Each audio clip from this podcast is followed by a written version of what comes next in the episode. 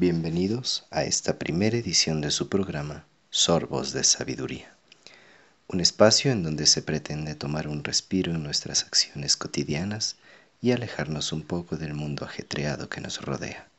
Junto a mí, una taza de té, junto a ustedes, un sorbo de sabiduría.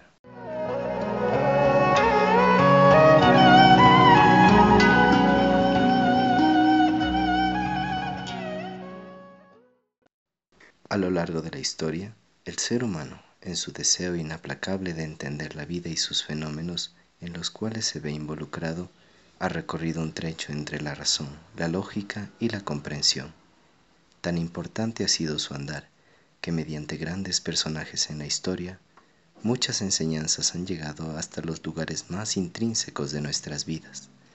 Es por eso que quiero esta tarde compartir con cada uno de aquellos que escuchan que aprenden y que son discípulos de esta vida, un fragmento de esta hermosa parte del ser humano llamada sabiduría.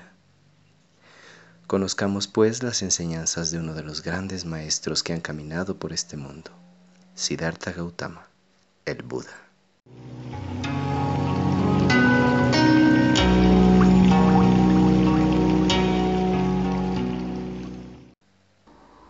Antiguamente, las enseñanzas budistas eran transmitidas por medio de afirmaciones sencillas, cortas, simples, pero que contenían en su significado una vasta y extensa enseñanza que debía ser transmitida de generación en generación. A estas palabras sagradas las llamaron los sutras. Cada uno de los sutras que compartiré en este programa son tomados de un gran libro de sutras y meditaciones budistas escritas por el gran místico Osho. El sutra que nos acompaña esta tarde tiene mucho que ver con la conciencia y la apertura de nuestro ser. Cada uno de los sutras que compartiré en este programa son tomados de un gran libro de sutras y meditaciones budistas escritas por el gran místico Osho.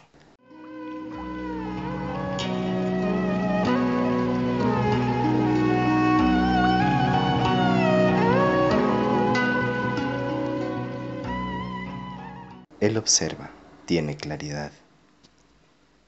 El necio duerme como si ya estuviera muerto, pero el maestro está despierto y vive para siempre. Él observa, tiene claridad. La conciencia es eterna, no conoce la muerte, solo la inconsciencia muere. Por tanto, si te mantienes inconsciente, dormido, tendrás que volver a morir. Si quieres librarte de toda esta miseria de nacer y morir continuamente, si quieres deshacerte de esta rueda de nacimiento y muerte, tendrás que estar absolutamente alerta. Tendrás que elevarte cada vez más hacia la conciencia. Pero no hay que aceptarlo de forma intelectual. Estas cosas tienen que ser experimentadas, tienen que ser existenciales. No estoy diciéndote que convenzas filosóficamente, porque la convicción filosófica no aporta nada. Ninguna cosecha, la verdadera cosecha solamente llega cuando haces un gran esfuerzo para despertarte a ti mismo. No obstante, estos mapas intelectuales pueden crear en ti un deseo, un anhelo, pueden hacerte consciente del potencial, de la posibilidad, pueden hacer que te des cuenta que tú no eres lo que aparentas ser, eres mucho más. El necio duerme como si ya estuviera muerto, pero el maestro está despierto y vive para siempre. Él observa tiene claridad. Declaraciones simples y bellas. La verdad siempre es bella. Solo con ver la simplicidad de estas dos afirmaciones, pero que encierran tanto contenido, mundos dentro de mundos, infinitos mundos.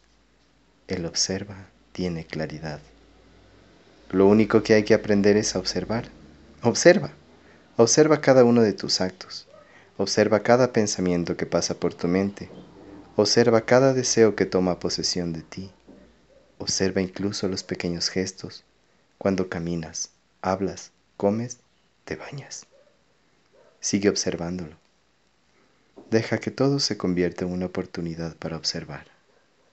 Cada uno de los sutras que compartiré en este programa son tomados de un gran libro de sutras y meditaciones budistas escritas por el gran místico Osho.